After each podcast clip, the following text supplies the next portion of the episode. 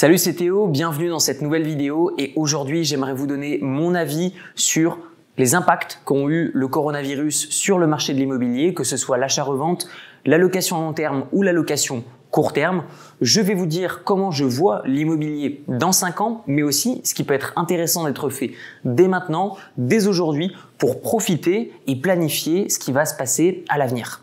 Le premier gros impact qu'a eu le coronavirus sur l'immobilier, que ce soit les touristes, que ce soit les locataires ou que ce soit les propriétaires de résidences principales, on a tous une transition d'un point de vue professionnel qui va faire qu'à l'avenir, on va passer plus de temps chez nous. Donc ce que je pense, c'est que de plus en plus de personnes vont être en quête d'espace. Je pense que durant ces confinements, je pense que durant ces périodes de quarantaine, euh, je pense que beaucoup de personnes ont accepté le fait que être chez soi, c'est pas si mal que ça. Alors en fonction de votre domicile, forcément vous êtes fait une idée. Peut-être que certaines personnes ont déjà déménagé pour fuir les centres-villes, puisque finalement si tout est fermé, bon, bah, que l'on soit en centre-ville ou un petit peu en extérieur, finalement ça revient un petit peu à la même chose. Donc je pense qu'à l'avenir, eh bien on va devoir euh, agrandir peut-être euh, des appartements, agrandir peut-être des maisons. Ce que je pense, c'est que de plus en plus, les appartements qui ont été trop divisés pour faire de la location court terme, euh, vraiment pour booster la rentabilité, malheureusement, vont avoir de moins en moins de demandes. Et je pense que pour des prix euh, qui forcément ben, sont en baisse temporairement dans le domaine en tout cas de la location de courte durée. Je parle par exemple, je m'exprime par rapport à ma propre expérience. J'ai cet appartement dans les pays d'Europe de l'Est, à Budapest, et ce que j'ai pu remarquer, c'est que durant la crise du coronavirus, on a également, donc, et c'est là où on arrive sur le deuxième impact, c'est que les touristes internationaux viennent diminuer, cependant la demande de location courte durée locale est venue augmenter. C'est-à-dire que bah, les personnes, par exemple, en France, en Hongrie, peu importe, en Europe et dans le monde entier d'une manière plus générale, eh bien, sont venues voyager à l'intérieur du pays. Et donc, de ce fait, ont euh, consommé, réservé, que ce soit des hôtels ou que ce soit des Airbnb. Ce que j'ai pu remarquer, en tout cas pour ma part, sur une période d'approximativement un an, je dirais que mon taux de réservation, mon taux d'occupation était deux fois moins important. Et je dirais que le prix de mes loyers était environ 30% moins cher.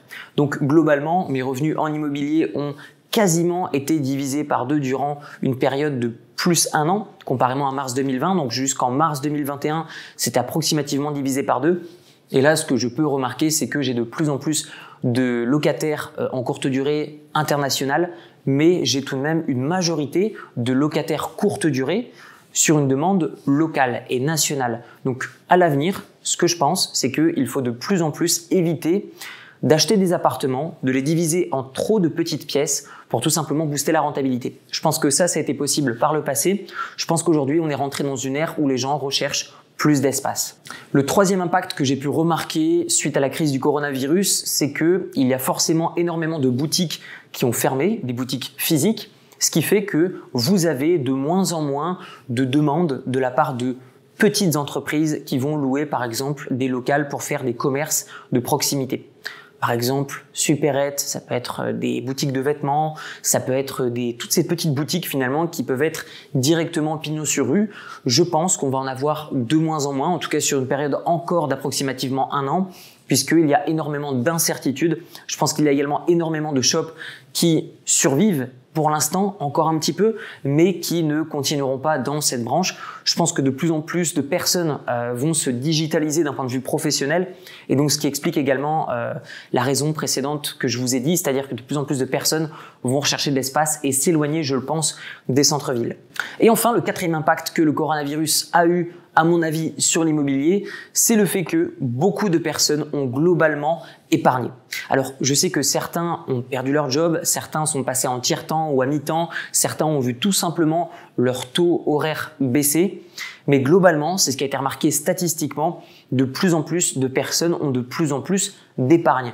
Ce qui, à mon avis, a un impact sur l'immobilier, puisque forcément, ben, plus d'épargne dit plus de pouvoir d'achat, sur l'immobilier. Et donc, de ce fait, je pense que les prix de l'immobilier vont continuer d'augmenter, même si la demande locative va se porter vers des biens qui sont plus excentrés que par le passé. Mais globalement, ça peut avoir un impact également sur le prix des biens immobiliers à court terme et à moyen terme sur une augmentation, mais aussi sur une augmentation des biens qui sont un tout petit peu plus éloignés, puisque forcément, plus de demandes, plus de personnes en quête de plus d'espace. Maintenant, je vais vous donner mon avis sur la demande locative ou que ce soit la demande également à l'achat euh, des biens immobiliers à l'avenir, que ce soit en courte durée, en longue durée, achat ou alors euh, l'immobilier commercial. Comment est-ce que, à mon avis, ça va évoluer? Ce que je pense, c'est que on va avoir de plus en plus euh, de demandes en extérieur des centres-villes, comme je vous l'expliquais. Ce que je pense, c'est qu'en termes de demande de location, il y aura toujours une très forte demande dans les centres-villes, mais une demande qui est différente, c'est-à-dire une demande qui est davantage locale. Je pense que les Français voyagent plus en France, je pense que les Belges voyagent plus en Belgique, les Suisses en Suisse, etc. On a tous appris à voyager au sein de notre pays euh, durant cette crise du coronavirus, puisque on ne pouvait que se rendre beaucoup moins à l'étranger. Et ce que je pense, c'est que il va y avoir une demande plus tournée vers des espaces plus importants. Ce que je pense, c'est que les voyageurs vont de plus en plus chercher des biens de grande taille pour tout simplement souffler et qui ne seront pas prêts à accepter euh, de payer le même prix pour un bien qui est peut-être mieux localisé mais euh, plus petit. Ensuite, ce que je pense, c'est qu'au niveau de l'achat-revente, euh, je pense qu'il va y avoir plus de transactions en extérieur des centres-villes que par le passé, mais tout de même qu'il y en aura plus en centre-ville. Je pense que les centres-villes vont être de plus en plus envahis par les investisseurs étrangers qui vont chercher à diversifier leur patrimoine, puisque d'un point de vue purement euh, économique, les riches sont vraiment de plus en plus riches et les pauvres de plus en plus pauvres. Donc ce qui va se passer, c'est que de plus en plus, les centres-villes vont être contrôlés, vont être possédés par euh, des nationalités qui sont extérieures. Et de ce fait, eh bien, il y aura simplement des touristes qui vont euh, envahir les centres-villes et de moins en moins de, de personnes de la classe moyenne dans les centres-villes. Et ça, peu importe les villes, peu importe les pays. Ce que je pense qui va se passer aussi ces cinq prochaines années, c'est qu'on va avoir de moins en moins de commerces de proximité en centre-ville, de moins en moins de produits électroniques et de magasins qui vont vendre de l'électronique ou de l'électroménager directement en centre-ville. Pourquoi? Pour deux raisons. Bah, je pense que les prix vont continuer d'augmenter dans les capitales. Et ce que je pense, c'est que durant cette crise du coronavirus, vous, tout comme moi, tout le monde n'a jamais acheté autant en ligne, que ce soit des services ou que ce soit des produits. Et quand je parle de produits, je parle de tout type de produits et de tout type de services. On a également pu remarquer que bah, c'était pratique et donc ce qui a fait qu'à l'avenir, je pense que nos décisions d'achat vont être davantage basées sur le en ligne qui occupait déjà une part importante du marché, mais là de plus en plus, vu qu'on a tous effectué des achats dans une grande quantité pour la première fois en ligne. Et donc de ce fait, bah, pour beaucoup d'entre nous, c'était la première fois qu'on commandait autant. Et je pense que naturellement, bah, si les prix de l'immobilier continuent d'augmenter dans les centres-villes et que l'immobilier donc coûte cher et qu'il y a moins de demandes au niveau des clients, bah, je pense que naturellement ils vont s'effacer et encore une fois s'éloigner des centres-villes. Alors bizarrement, euh, ce que j'ai pu remarquer également d'un point de vue purement statistique, c'est qu'il y a de plus en plus de Français qui euh, ont de plus en plus d'épargne.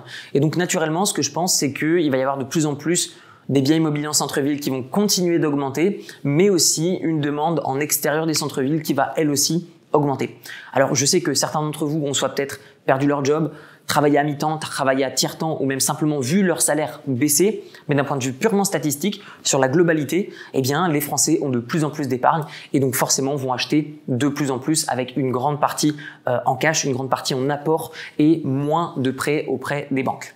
Alors maintenant, que faire? C'est bien beau d'avoir toutes ces informations, mais comment est-ce qu'on peut les utiliser pour gagner de l'argent et profiter de l'immobilier durant ces 5, 10, 20 prochaines années? Ce que je pense, c'est qu'il va y avoir de plus en plus d'hôtels qui vont faire faillite, euh, des hôtels qui sont pas très proches du centre-ville, des hôtels qui sont pas non plus en l'extérieur du centre-ville. Je pense que ces hôtels vont pouvoir être rachetés pour une bouchée de pain et être potentiellement transformés en appartements pour être mis en longue durée ou tout simplement être revendus.